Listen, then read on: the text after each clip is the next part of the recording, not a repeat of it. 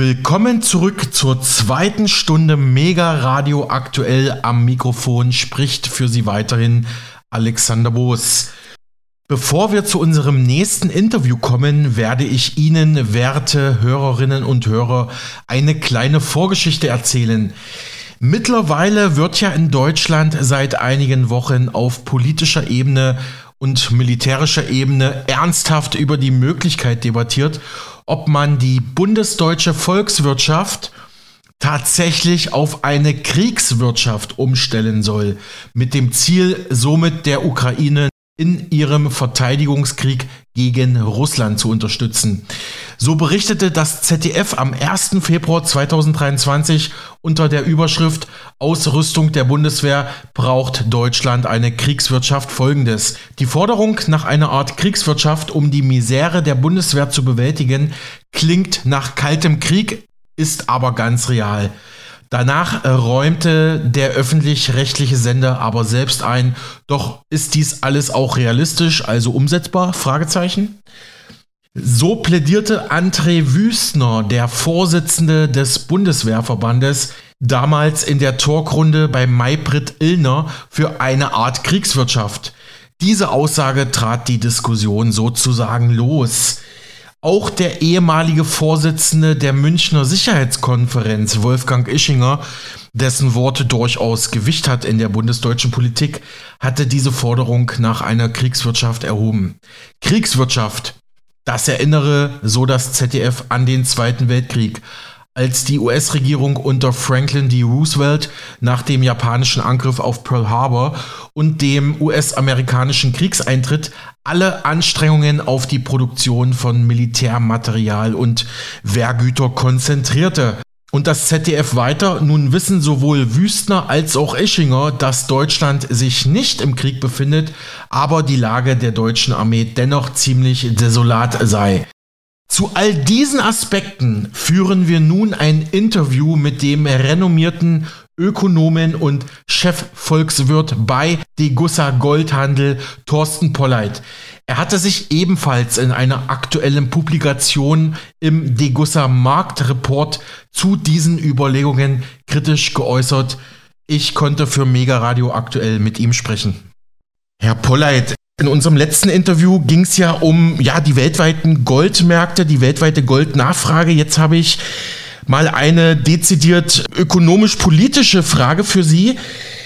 Sie hatten in einem aktuellen Degussa Marktreport auch darüber geschrieben, was eine mögliche Kriegswirtschaft für Deutschland bedeuten würde und welche Auswirkungen diese auf die Inflationsentwicklung hätte.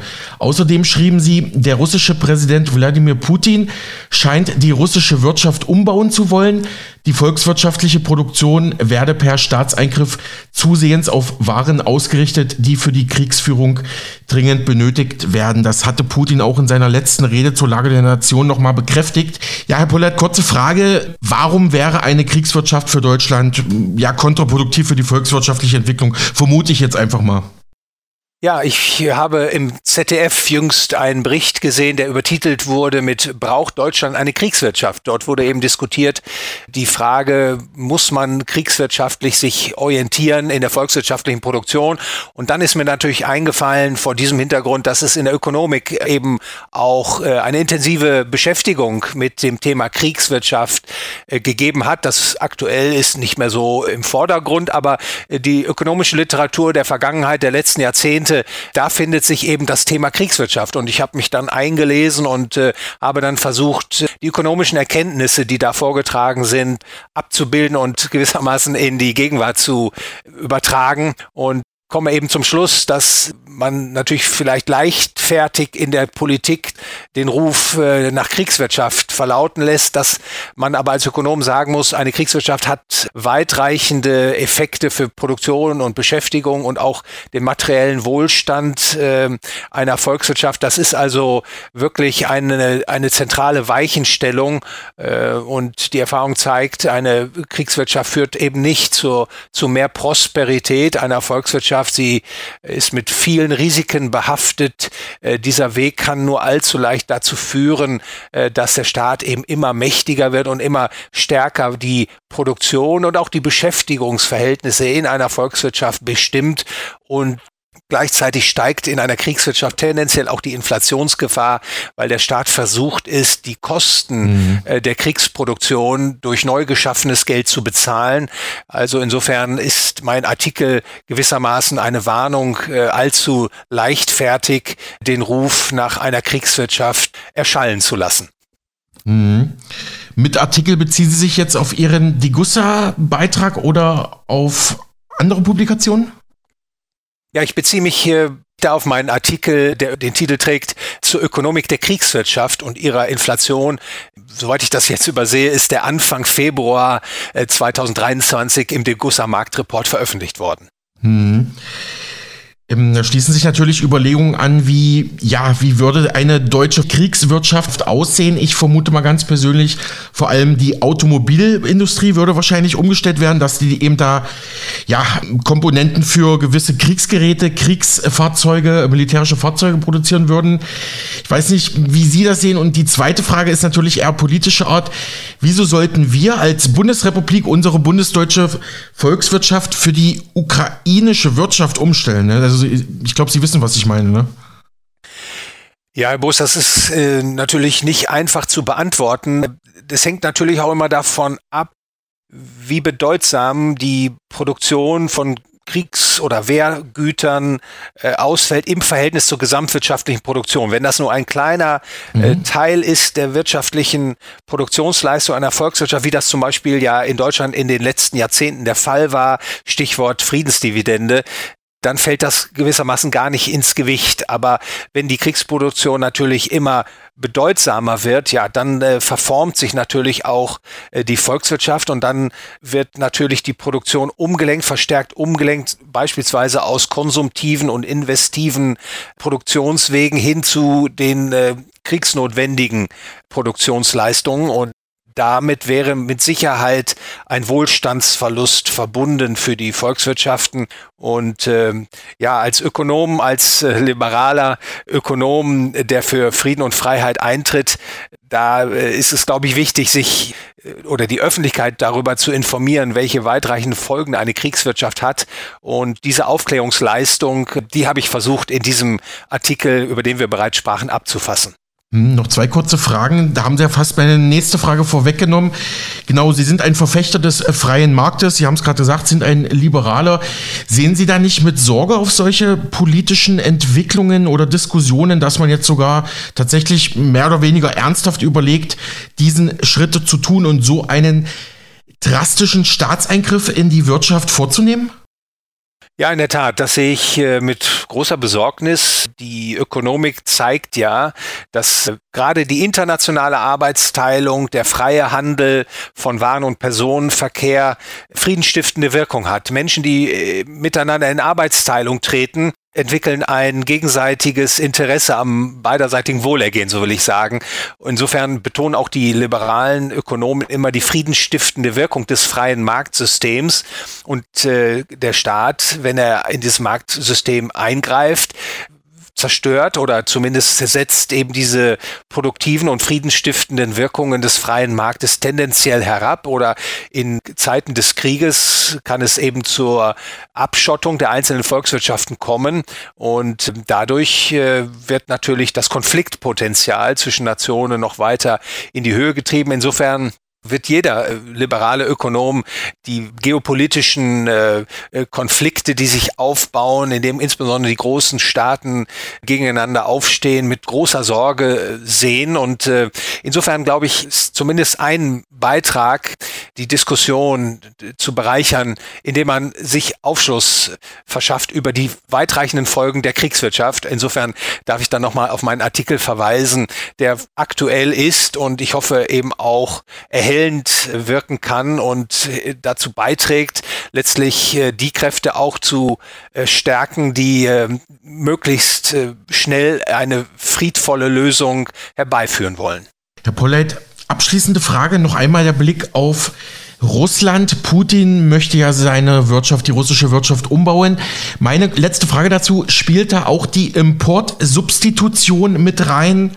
die natürlich auch aufgrund der westlichen Sanktionen immer wichtiger wird für, für den Kreml?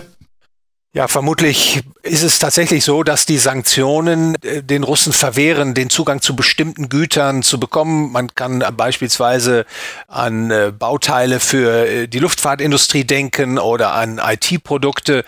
Gleichsam muss man natürlich in Rechnung stellen, dass die Handelsströme derzeit nicht völlig versiegen, nur weil die westliche Welt äh, Sanktionen gegenüber Russland erlassen hat, sondern die Produkte nehmen jetzt andere Wege, nehmen Umwege und gelangen dann letztlich doch in die russische Volkswirtschaft. Äh, aber tendenziell ist es natürlich so, dass äh, Russland verstärkt auf die Kriegsproduktion umschwenkt. Also das Thema Kriegswirtschaft ist in Russland aktuell relevanter als hier in der westlichen Welt.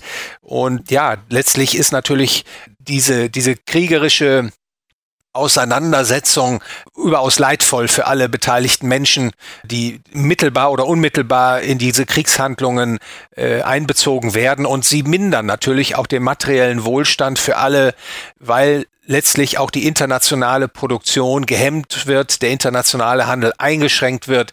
Also das, was in der Ukraine passiert, die Schäden, die dort entstehen, die haben weitreichende Wirkung eben auch auf viele andere Länder auf dieser Erde.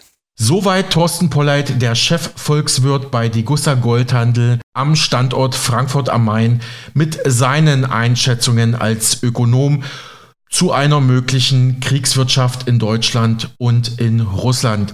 Dabei sagte er, als liberaler Ökonom lehne er Staatseingriffe in die Wirtschaftsabläufe grundsätzlich ab. Polleit zählt laut der führenden Zeitung FAZ zu den 50 einflussreichsten Ökonomen der Bundesrepublik. Ich habe mit ihm gesprochen. Hören Sie in den nächsten Tagen weitere spannende und hochinformative Beiträge mit ihm dann zum Gold- und Silbermarkt. Nächstes Thema. Wir setzen nun den Vortrag von Oberstleutnant AD Jürgen Rosefort. Dieser hatte Mitte Februar in Berlin kritisch über den Ukraine-Krieg referiert. Im früheren Haus des Neuen Deutschland trug sein Vortrag die Überschrift Russland im Krieg mit der Ukraine, zwölf Monate und kein Ende. Im dritten und abschließenden Teil seines Vortrages verweist Rose erneut auf US-Strategen wie George Friedman, die auch immer wieder öffentlich gesagt hatten, ein Ziel der US-Außenpolitik sei es, eine eurasische Kooperation zwischen Deutschland und Russland nachhaltig zu verhindern. So, und da sind wir dann bei dem Mann, den Sie schon kennengelernt haben im letzten Spot, George Friedman, auch einer der Nachfolger im Geiste von Brzezinski und anderen. Und äh, das ist jetzt äh, das ist voll aktuell, weil das schreibt er 2014 äh, in einem Artikel, da geht es genau um den Ukraine-Krieg schon. Uh, US Defense Policy in the wake of the Ukrainian Affair. Also uh, zu den, im Lichte der Vorgänge in der Ukraine legt er die, das Kalkül und die Zielrichtung der US-amerikanischen Geostrategie dar. Und dann sagt er, Nationale Strategie der USA muss auf der Seeherrschaft gründen, das hat man schon so gesehen. Die Ozeane schützen die Vereinigten Staaten vor allem außer vor Terrorismus und Atomraketen. Die größte Herausforderung für die US-amerikanische Seeherrschaft bilden feindliche Flotten. Die beste Gegenmaßnahme ist die Verhinderung des feindlichen Flottenbaus. Und die bewirkt man am besten durch Aufrechterhaltung des Gleichgewichts der Kräfte in Eurasien. Hierfür wiederum ist es ideal, ideal für anhaltende Spannungen innerhalb Eurasiens zu sorgen, sodass dort die Ressourcen statt für den Flottenbau zur Verteidigung gegen Bedrohungen zu Lande eingesetzt werden. Wie perfide muss eigentlich Geostrategie sein? Und zwar von den vermeintlich friedliebenden USA. Ne? In Anbetracht der inhärenten Spannungen in Eurasien brauchen die Vereinigten Staaten meistens gar nichts zu tun. Manchmal müssen sie einer oder beiden Seiten militärische oder wirtschaftliche Hilfe schicken, in anderen Fällen lediglich Ratschläge erteilen. Damit diese von den Briten, von den Briten ererbte Strategie aufgeht, benötigen die Vereinigten Staaten eine effektive und zielführende Bündnisstruktur, Klammer auf, NATO, Klammer zu. Die Strategie des Gleichgewichts der Kräfte geht davon aus, dass es zentrale Bündnispartner gibt, Klammer auf, Deutschland, Klammer zu, die Interesse daran haben, sich mit den Vereinigten Staaten in Reihe und Glied gegen regionale Gegner zu stellen. Die Briten braucht man nicht zu erwähnen, die sind da sowieso mit dabei, weil die haben das ja erfunden. Ja, und das ist jetzt äh, für unseren Fall natürlich nochmal ganz besonders spannend, Das Hauptinteresse der US-Außenpolitik während des letzten Jahrhunderts im Ersten und Zweiten Weltkrieg und im Kalten Krieg waren die Beziehungen zwischen Deutschland und Russland. Seit einem Jahrhundert ist es für die Vereinigten Staaten das Hauptziel, die einzigartige Kombination zwischen deutschem Kapital, deutscher Technologie und russischen Rohstoffressourcen, russischer Arbeitskraft zu verhindern. Also darum geht es und die Sprengung der Pipelines ist die exakte Implementation äh, dieser Strategie. Ja, da sieht man es auch nochmal, äh, worum es da geht. Nicht diesen Gürtel, das sind alles NATO-Beitrittsstaaten, der wird praktisch zwischen Deutschland und Russland gelegt, damit die nicht ordentlich zusammenarbeiten können, weil das sind ja alles habituelle Russland-Hasser. Ne? Die sind alle von, also die Rumänen eher nicht, nicht ganz so stark, aber äh, auch die Ungarn nicht, aber insbesondere natürlich die Tschechen, Slowaken und die Polen und vor allem die, die, die, die, die baltischen Staaten. Äh, so, und da äh, sind wir schon wieder bei Rand. Rand schreibt also dann schon 2019 eine Studie, wo es darum geht, äh, wie man Russland überfordern, überbeanspruchen kann äh, im Wettbewerb eben äh, um, um diese geostrategische und geoökonomische Auseinandersetzung. Und da werden unterschiedliche Szenarien durchdekliniert. Das ist jetzt zu, äh, zu umfangreich, kann ich auch noch alles erzählen.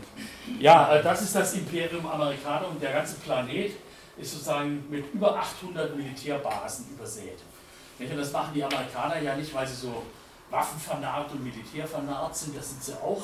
Aber der tiefere Grund ist natürlich, dass man das Militär braucht, um äh, die Handelsbeziehungen zu, zu schützen und die Märkte zu schützen und die Märkte zu eröffnen. Also es ist eine gewaltbasierte Geoökonomie, die dahinter steckt. Ja? Hinter diesem ganzen Ansatz. Ich erinnere an George F. Kennan. Ne? Das überspringe ich jetzt mal. Die Netzwerke, die spielen natürlich eine enorme Rolle.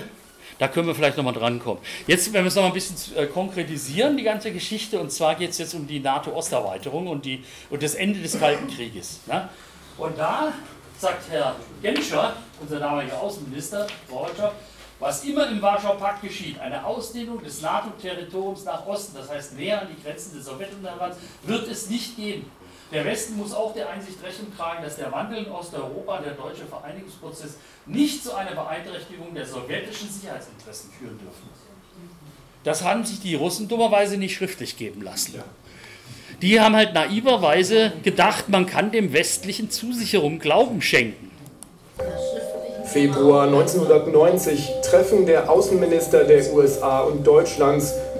Sie erklären gemeinsam, wir glauben, dass es zum Teil einer äh, oder als Bestandteil einer Stabilitätspartnerschaft zwischen West und Ost, die mit dem Osten anbieten können, gehört, dass die NATO sehr klar macht, dass was immer im Warschauer Pakt geschieht, nicht beabsichtigt ist, die NATO nach Osten auszudehnen. Doch genau das passiert.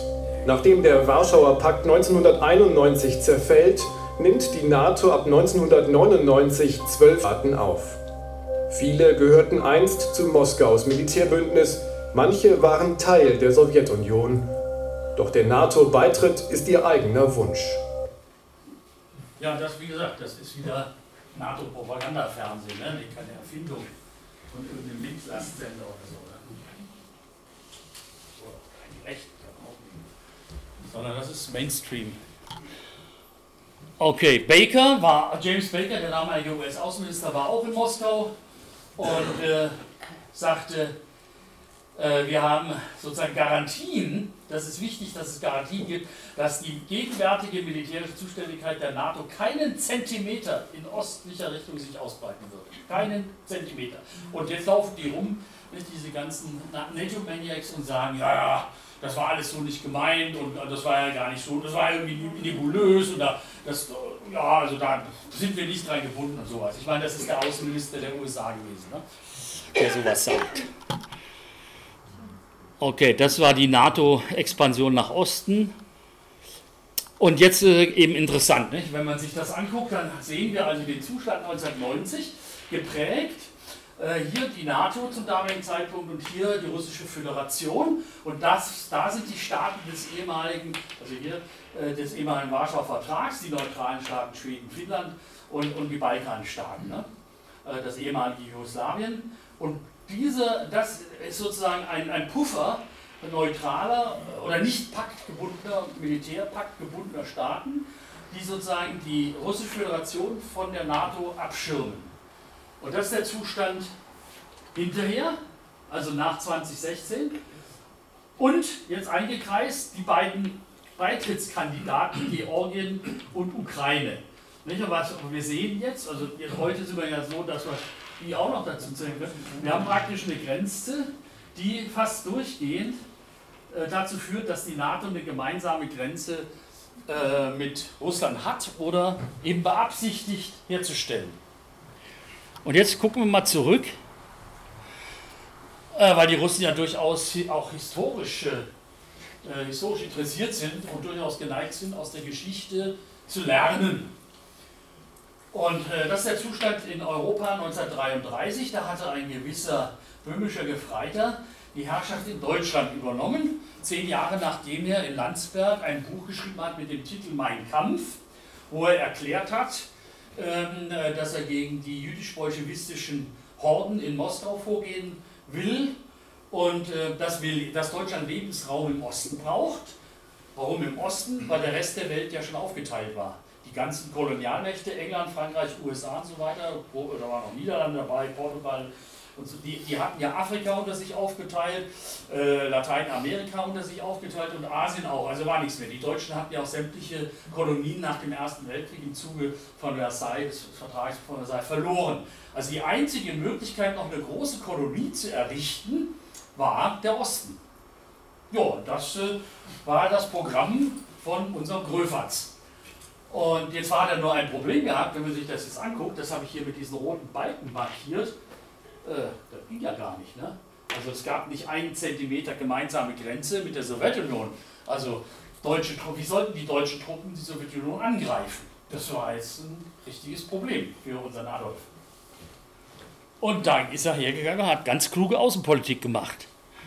Und das sah dann so aus, dass er mit Bulgarien einen Freundschaftsvertrag hatte, einen Bündnisvertrag mit Rumänien, mit Ungarn, mit der Slowakei nach der Zerschlagung der Tschechoslowakei, nicht mit dem damaligen, mit dem, mit dem Präsident Tiso, nicht so äh, Priester war das, ein äh, katholischer nicht. Dann hat er sich mit dem Mannerheim in Finnland verbündet und dann hat er sich mit Stalin geeinigt, äh, die Grenze da neu zu ziehen nach dem Überfall auf Polen. Und äh, das markiert sozusagen diese grüne Linie. Also durch eine kluge Bündnispolitik stellt äh, das Dritte Reich, stellt das Hitler-Regime eine gemeinsame Grenze zur Sowjetunion her, vom Schwarzen Meer bis zur Ostsee. Und jetzt ist natürlich die Möglichkeit gegeben für die deutsche Wehrmacht und die Waffen-SS, äh, da einzumarschieren. Ne? Und das sieht dann so aus. Das kommt dann hier kurz vor Moskau zum Stehen, 19, Dezember 1941. Und das ist eben ganz spannend, wenn man sich noch anguckt, da gab es ja diesen, Pla diese, diesen Vertrag, den Molotow-Vertrag oder dieser Stalin-Vertrag. Und die Sowjetunion schiebt ihre Grenze noch ein Stück nach Westen vor, bis an den Bug. Und das entspricht ungefähr der Entfernung, die ihnen sozusagen denselbigen gerettet hat, weil die Wehrmacht eben dann nicht hinter Moskau, sondern vor Moskau zum Stehen kommt. Und jetzt sagen die Russen natürlich, fool me once, blame on you, fool me twice, blame on me. Also wenn ich mich, wenn, ihr, wenn, wenn ich mich einmal über den Tisch ziehen lasse und täuschen lasse, dann bist du schuld, mein Freund. Aber wenn mir das zweimal passiert, dann bin ich ja natürlich schuld, weil ich der Dumme bin, der es nicht merkt. Ne? Und die, was macht die NATO anderes? Als der Hitler im Jahr 33 FF. Ne? Es, sie stellt eine Gemeinde aus russischer Sicht. Ne? Es, es, sie etabliert eine gemeinsame Grenze und die Russen fühlen sich selbstverständlich bedroht weil sie waren immer vom Westen bedroht. Das allererste Mal von den, von den Dänen, also von den skandinavischen Völkern, die da eingefallen sind. Dann, dann kam Napoleon, Erster Weltkrieg, Zweiter Weltkrieg. Nicht? Und jetzt steht die NATO vor der Tür. Ja, ja, von mir, von mir aus können wir sämtliche Fenster komplett aufmachen. Ja, und dass sie den Anlass haben, von der, äh, von der NATO nicht das Beste zu erwarten, das zeigt natürlich die Latte von Angriffskriegen der NATO. 1999 Kosovo, glasklarer Angriffskrieg, bestreitet auch keiner. Selbst Wolfgang Schäuble hat gesagt, das Völkerrecht gab diesen Krieg nicht her. 2.1 bis 2.8, Operation Enduring Freedom, nicht dieser selbst erklärte Krieg äh, gegen den internationalen Terrorismus von Herrn W. Bush ohne UN-Mandat, ohne irgendeine Ermächtigung aus äh, reiner US-amerikanischer nationaler Selbstherrlichkeit erklärt. 2002 das Völkerrechtsverbrechen gegen den Iran und seine Menschen durchgeführt, glasklarer Angriffskrieg von Seiten der USA, der Führungsmacht der NATO. 2011 die Ermordung Gaddafis nicht, und die Inszenierung dieser der Beseitigung des libyschen Regimes, nicht mit bekannten Folgen. Ne? Also die Libyer leben heute in paradiesischen Verhältnissen, viel besser, als sie jemals unter Gaddafi gelebt haben. Äh, ich, wir waren, das, 2011 äh, waren wir, haben, äh, nicht 2011, 2005 waren wir in Libyen und haben äh, das als eine der Länder kennengelernt, was mit am besten äh, regiert worden war. Also die waren dann, das war keine Demokratie, aber die Kinder waren gut angezogen, sie gingen zur Schule, es gab überall sauberes Wasser. Es gab kein anderes nahöstliches Land, in dem man bedenkenlos das Trinkwasser trinken konnte, ohne es zu desinfizieren. Ne? Und und und. 2014 äh, äh, dann die, die äh, Einmischung des Westens ohne UN-Sicherheitsmandat äh, in, in, den syrischen Bürgerkrieg. Äh, die Russen waren dort, weil sie einen Bündnisvertrag mit, mit, mit Assad hatten, schon mit dem Vater, mit Hafiz al-Assad.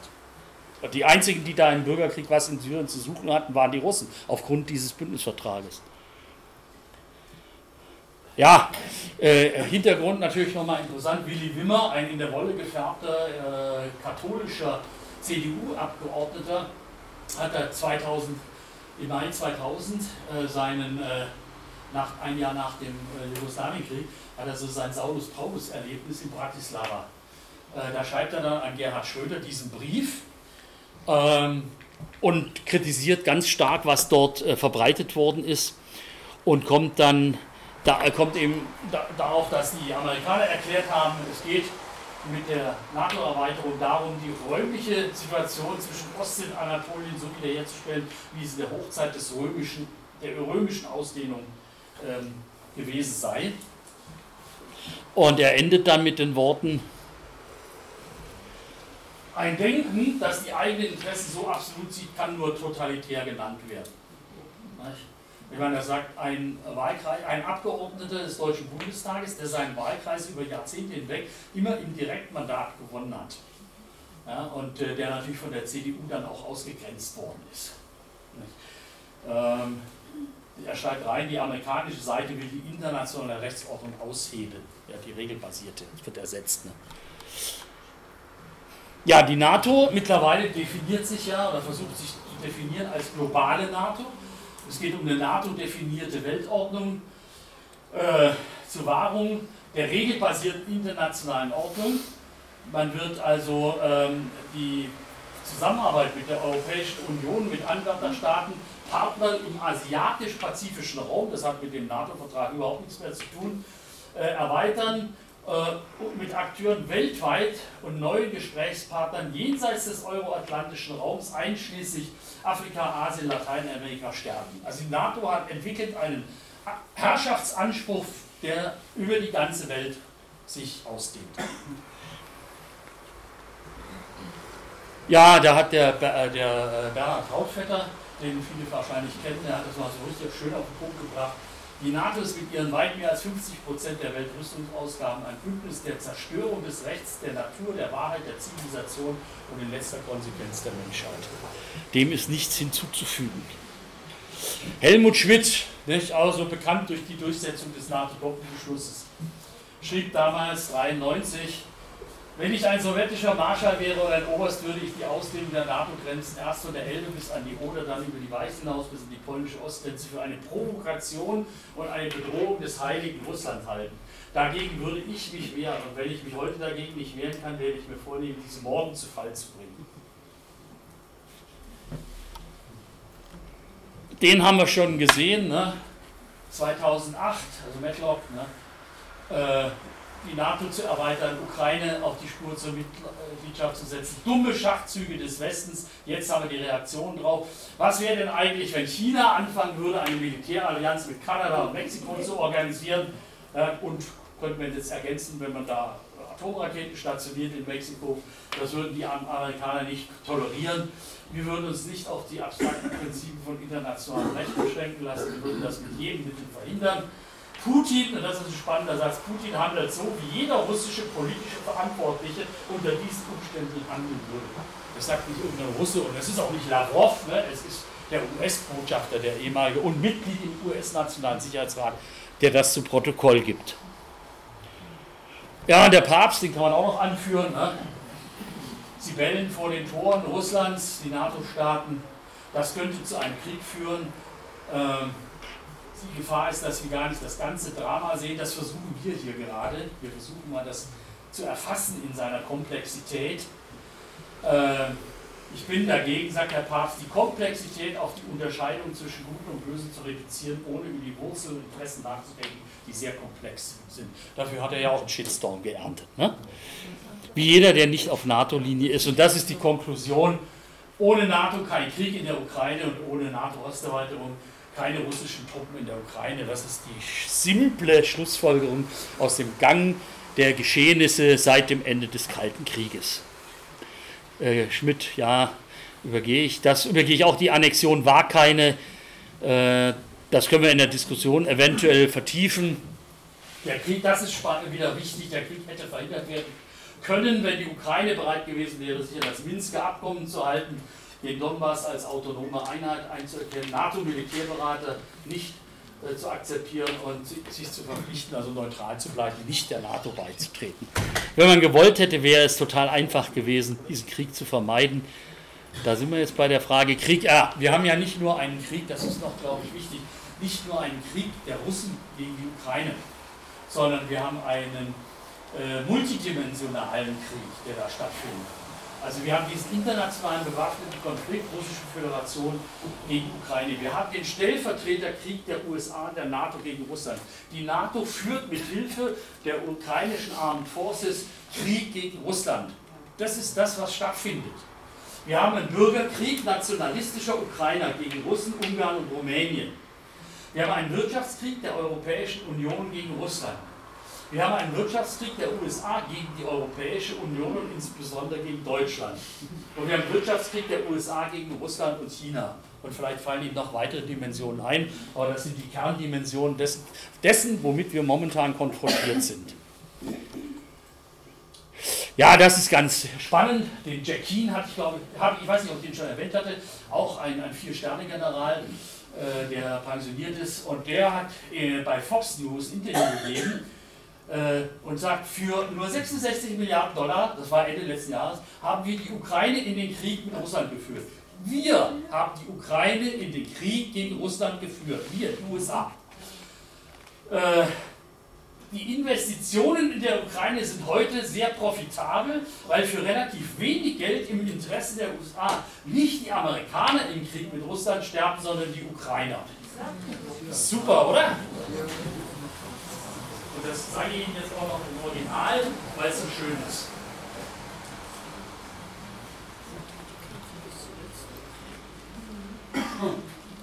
There are people uh, in the Congress and some of them on uh, some of them Republicans who have always expressed some concern about spending uh, in terms of spending money uh, on this on Ukraine. But you know we we've got a six trillion dollar budget. It's actually larger than that. By a few hundred billion. And we have invested, and I mean invested, uh, $66 billion uh, in Ukraine this year. And that's like 1.1%. And wh what are we getting for that? For $66 billion, what we're getting is Ukraine is doing the fighting. They are literally destroying the Russian army on the battlefield, which would set them back for years and deny them the ability to ever accomplish under Putin any of his ambitions in terms of taking back some of the Soviet republics. And by the way, if that happened, that would mean war with NATO and Russia. And the scale of that would be much greater than what it is right now. And the risk, certainly, of nuclear war would be much greater. It's something we have avoided all through the Cold War, a conventional war with two superpowers holding nu strategic nuclear weapons. So for this investment, I think it's well worth it. Also das Investment in diesen Krieg, das lohnt sich aus US-Generals. Ne? Kann man auch sehr deutlich, äh, kann man sich angucken. Deutlicher kann man es im Grunde genommen nicht zum Ausdruck bringen. Ich vermisse halt solche Stimmen im deutschen Mainstream-NATO-Propagandafernsehen. Ja, äh, das, da gehe ich jetzt auch nicht groß ein. Wir haben eben, äh, die Geoökonomie ist der echte Treiber der internationalen Politik. Und ähm, das spielt natürlich in, den gegenwärtigen, in der gegenwärtigen weltpolitischen Auseinandersetzung eine große Rolle. Äh, es geht aus Sicht der USA ging es einfach darum, dieses deutsch-russische Geschäftsmodell zu führen. Äh, das basierte darauf, dass Deutschland eben äh, zu sehr billigen Preisen Rohstoffe und, äh, und, und äh, Energieträger aus Russland importierte, damit auf dem Weltmarkt konkurrenzfähig und, und begünstigt, nicht, sehr konkurrenzfähig produzieren konnte und davon auch entsprechend profitierte. Und jetzt hat man da den, äh, äh, das hat man buchstäblich weggesprengt, dieses Geschäftsmodell. Ne?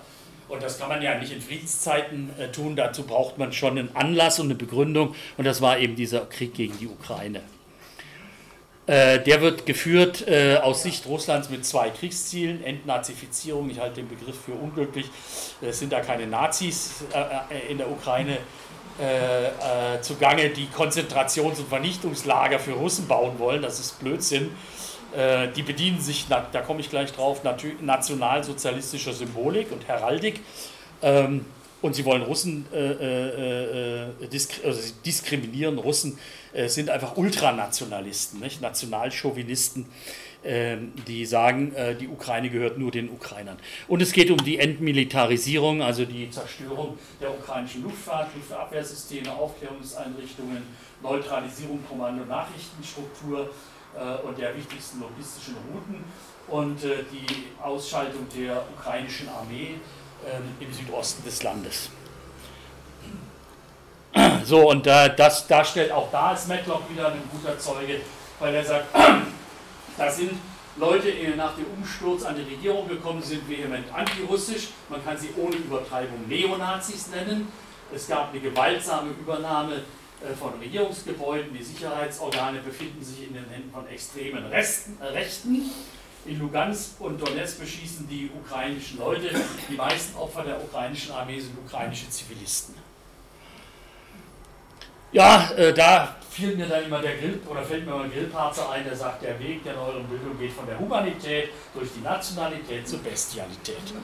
Das sieht man da, kann man das äh, sozusagen im Brennglas beobachten. Und da sind unsere Freunde, nicht die Azov-Nazis. Ja, also da den, deutschen Gruß, wir haben die NATO-Flagge, wir haben hier das Azov-Symbol, gehe ich gleich drauf ein, und wir haben das berühmte Hakenkreuz. Und die Jungs freuen sich. Und da haben wir die berühmte Wolfsangel, ne? das, das ist das Symbol, was sie, was sie drehen und äh, für ihre Abzeichen, Verbandsabzeichen benutzen. Das kommt von der zweiten Waffen-SS-Panzerdivision Das Reich und das zwar deswegen, weil diese Panzerdivision, diese SS-Panzerdivision hat 1943 Scharkow nochmal zurückerobert von äh, der Roten Armee. Und das finden die Ukrainer bis heute so toll, also diese Azov-Leute, dass sie sich diese Wolfsangel auf ihre Uniform montieren und deutlich machen, dass sie sich in der Tradition dieser Waffen-SS zumindest sehen. Man sieht es also auch hier nochmal, die Wolfsangel da und äh, dieses Azov-Regiment besteht aus 19 Nationalitäten oder bestand Franzosen, Schweizer und andere dabei, eine Art Fremdenlegion. Insgesamt sind über 10.000 rechtsextreme Leute da in diesen äh, äh, 100.000 in diesen, in diesen Azov-Einheiten, die mittlerweile, äh, da ist ja sehr viel Kritik laut geworden, die sind jetzt voll in die ukrainische Armee integriert worden. Und äh, ja, da haben wir dann noch. Es gibt keine Nazis in der Ukraine. Dann kommen wir nochmal zu dir. Du hast ja als Botschafter das Bandera-Grab besucht. Fangen wir damit an. Seit wann verehrst du Stefan Bandera? Nein, ich habe nicht gesagt, dass ich ihn verehre. Doch, mehrfach. mehrfach. Ethnische Säuberung, frei von Juden, Polen und Russen. Das war Banderas Traum. Und den verehrst du? Für mich persönlich, aber für viele, viele, viele, viele Ukrainer, äh, eben äh, als Inbegriff äh, des Freiheitskämpfers, also für die Unabhängigkeit der Ukraine. Ich meine, Robin Hood wird ja von allen verehrt, aber auch er hat ja äh, nicht äh, quasi laut dem Recht gehandelt. Er war, er war mit Mussolini und Hitler-Deutschland eng verbunden in den 20er, 30er Jahren. Er wollte einen transnationalen Faschismus. Er wollte einen eigenen ukrainischen Faschismus errichten. Die waren radikal Nationalisten und äh, explizit antisemitisch. Die Hauptfeinde von ihm waren Juden, Polen und Russen. Er hat, als die Wehrmacht in Lemberg, also in seiner Heimatstadt, einmarschiert ist, hat, hat er sie mit seinen Truppen äh, begrüßt.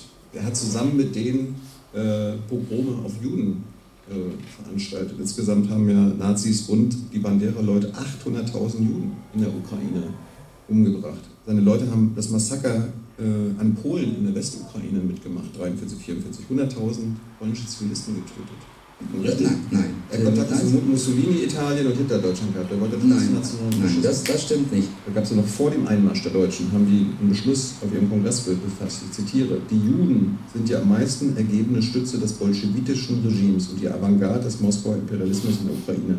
UUN kämpft gegen die Juden, weil sie die Stütze des Moskauer bolschewitischen Regimes sind. Gleichzeitig wird den Volksmassen erklärt, dass Moskau der Hauptfeind ist. Und dann im Mai Instruktion zum Kampf und die Tätigkeit der OUN während des Krieges, Zitat, dass Juden im Gegensatz zu Polen und Russen auch in der Phase nach dem Krieg nicht assimilationsfähig sind, sie also vernichtet oder zwangsumgesiedelt werden müssen. Was ist das? Kannst du das präzisieren? Wo das ist das äh, von dem OUN-Kongress im April 41, also einen Monat vor dem Einmarsch der Deutschen, wo er der Chef war.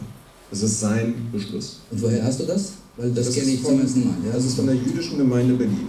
Ah, okay. Ja, das ist der jüdischen Gemeinde Berlin.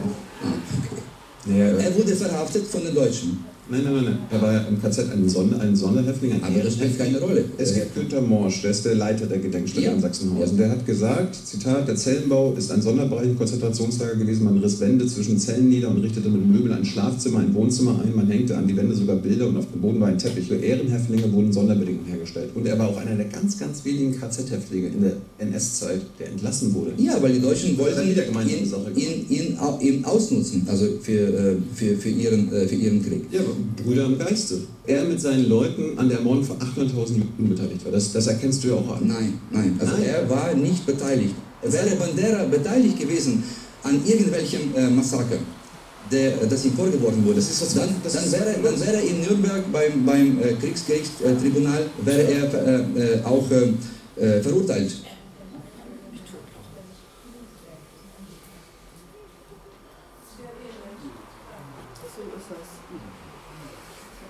Dass Israel er wollte ihn als Kriegsverbrecher anklagen, Polen, Russland. Er hat keinen Befehl gegeben, Juden äh, zu vernichten. Und deswegen, äh, dazu stehe ich. Und deswegen. Ich habe dir gerade vorgelesen, was sein Programm war. Die Juden waren die größten Feinde von ihm, selbst noch vor Russen und Polen und Deutschen. Deswegen werde ich mich nicht, also davon distanzieren. Und, und die Beweise, äh, dass 43, 44, 100.000 polnische Zivilisten von den Bandera-Truppen getötet wurden in ja. Ostgalizien und Wolinien. Äh, es gab Flugblätter, als die Deutschen reingekommen sind nach ja. Da hieß es, Volk, das musst du wissen, Moskowiten, Polen, Ungarn und Juden, sie sind deine Feinde, vernichte sie, das musst du wissen, deine Führung, dein Führer Stepan Bandera. Was für Flugblätter ist das? Als die Deutschen gerade einmarschiert sind, da äh, haben sie quasi an die Bevölkerung das verteilt, die ja noch unter äh, anderer Herrschaft immer waren. Die haben sich ja mit den Deutschen verbrüdert. Das ist doch ganz klar.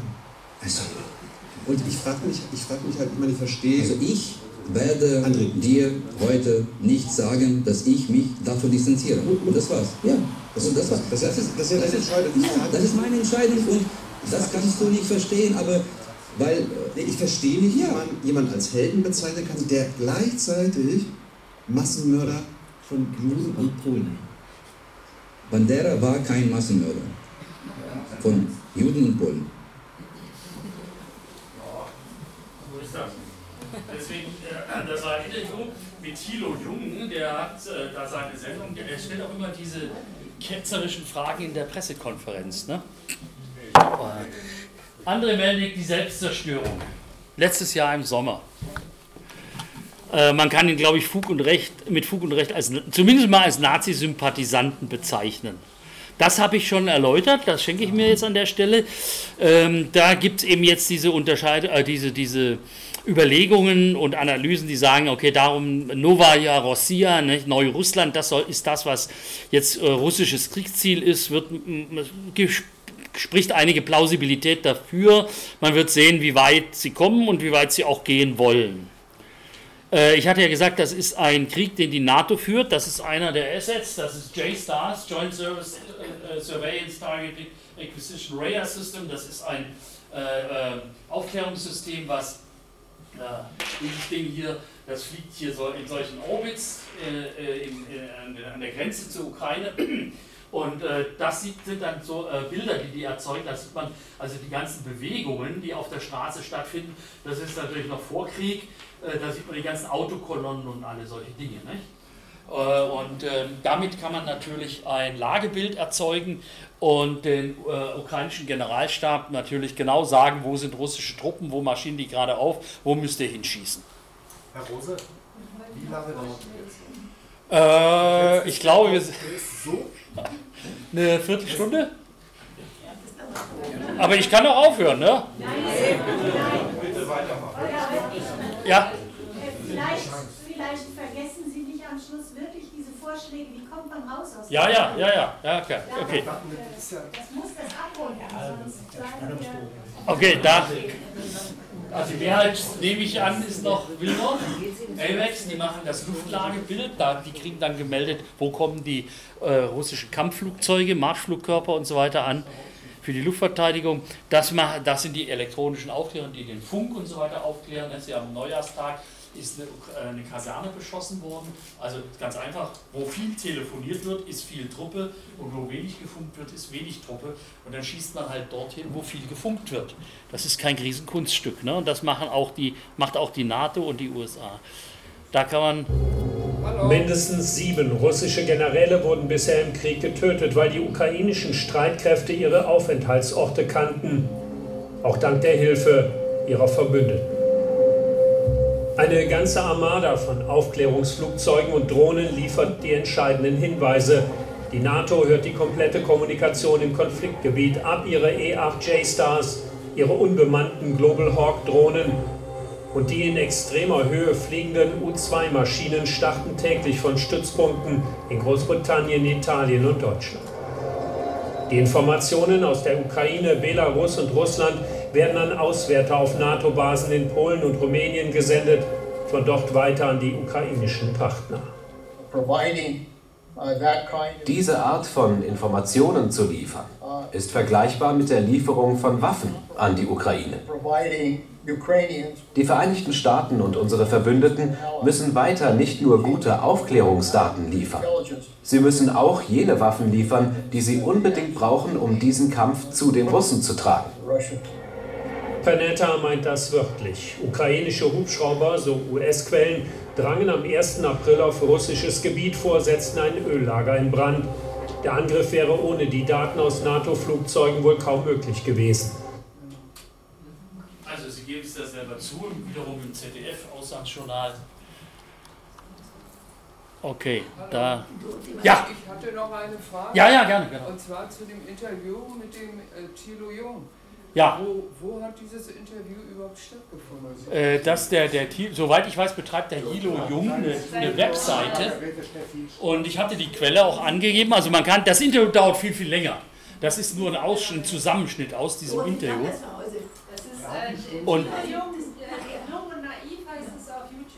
genau, der macht da. Genau.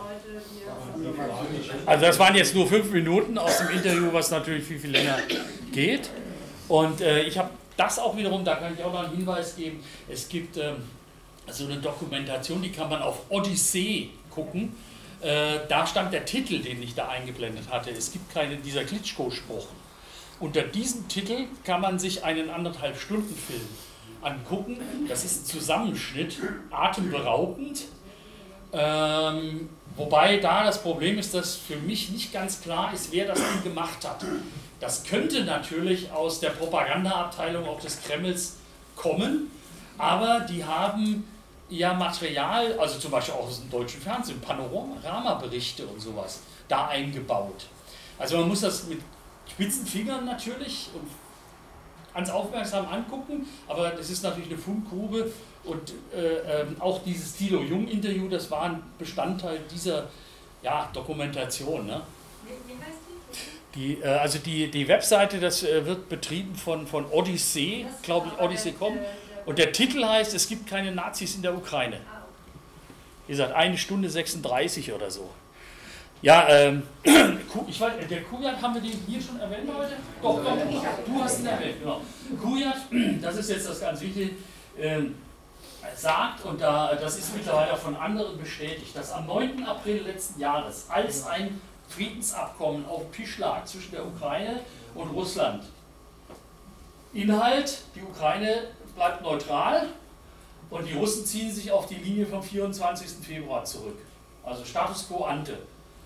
Und äh, Johnson, der britisch, damalige britische Premierminister, äh, geht nach Kiew und erklärt, Zelensky findet die Stadt, seid ihr verrückt, wir pumpen da Milliarden in die Ukraine und, und ihr kapituliert oder was, kommt überhaupt nicht in die Tüte. Ne? Und das macht er natürlich nicht äh, aus eigener Vollkommenheit, sondern im Auftrag von Washington, ist völlig klar. Ne?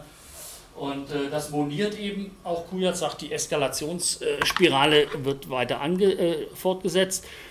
Es und fehlt. Er sagte, und er sagte, dass.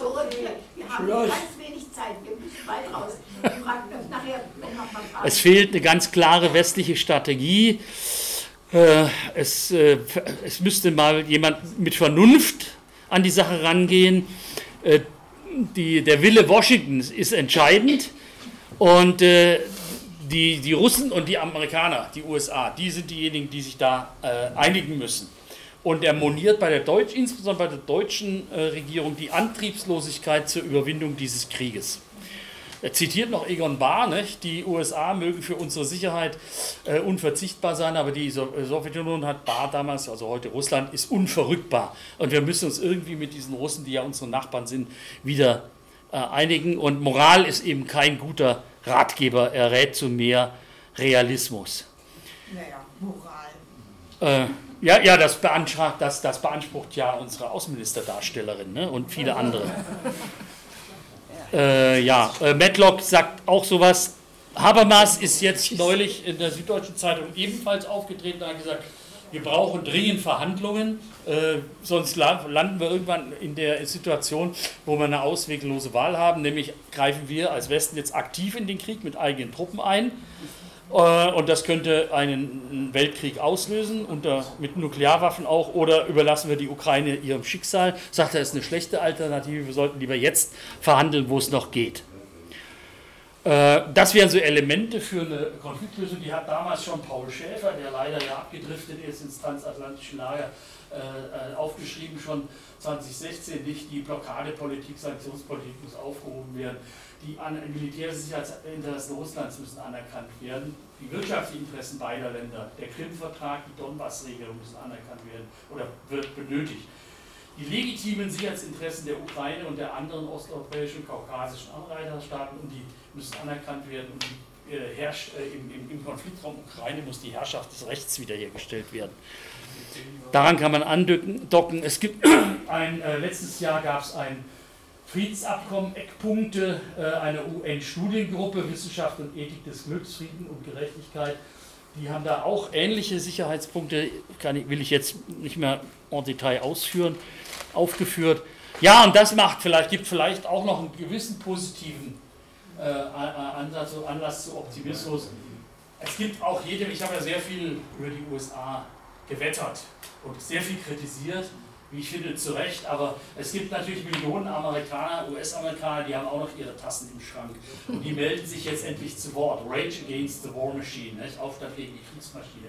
Und da sind dann interessante Leute dabei, äh, Ron Paul, ehemaliger Kongressabgeordneter, Dennis Kukunich äh, ebenfalls, sie war, die Cynthia McKinney war Kongressabgeordnete, Anne Wright war Oberst in den US-amerikanischen Streitkräften und so weiter. Es gibt also hier Roger Waters von, von Pink Floyd. Also es gibt auch einige Prominente, die da mitmachen, neben vielen, vielen anderen. Und die haben sich auch diese Woche, ich glaube am 19. ja, 19. Februar haben die sich da aufgemacht. Auch da ist wieder nicht berichtet worden, ne? bei uns. Ja. Und damit will ich Sie erlösen.